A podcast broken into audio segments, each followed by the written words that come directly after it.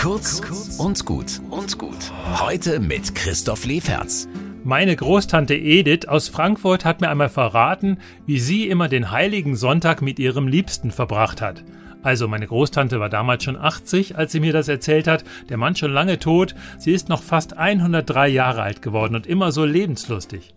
Also meine Tante Edith mit ihrem Liebsten, ihrem Mann, das war die Zeit vor dem Zweiten Weltkrieg und auch noch dann danach, als ihr Mann aus Stalingrad heimkam. Sie hatten nicht viel Zeit zu zweit und es gab auch nicht so viel. Er hat ihr immer vorgelesen und sie hat ihn sehr geschätzt und hat durch ihn die Literatur kennengelernt, hat sie immer gesagt.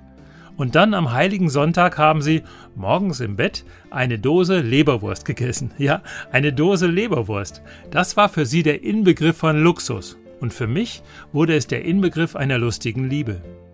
Obwohl meine Großtante Edith wenig in die Kirche ging, war sie trotzdem für mich ein religiöses Vorbild, wie man das Leben liebt, wie man jeden Menschen respektvoll behandelt und alles mit einem Augenzwinkern sieht. Und jetzt bringe ich doch noch einen Bibelvers, auch wenn Tante Edith den vielleicht nicht so gesagt oder gewusst hätte. Gott ist die Liebe, und wer in der Liebe bleibt, der bleibt in Gott und Gott in ihm. Das ist vielleicht nicht die ganze Weisheit, aber ein großes Stück davon. Im Bild gesprochen, ein Suppenlöffel Leberwurst. Kurz und gut. Jeden Tag eine neue Folge. Am besten, ihr abonniert uns.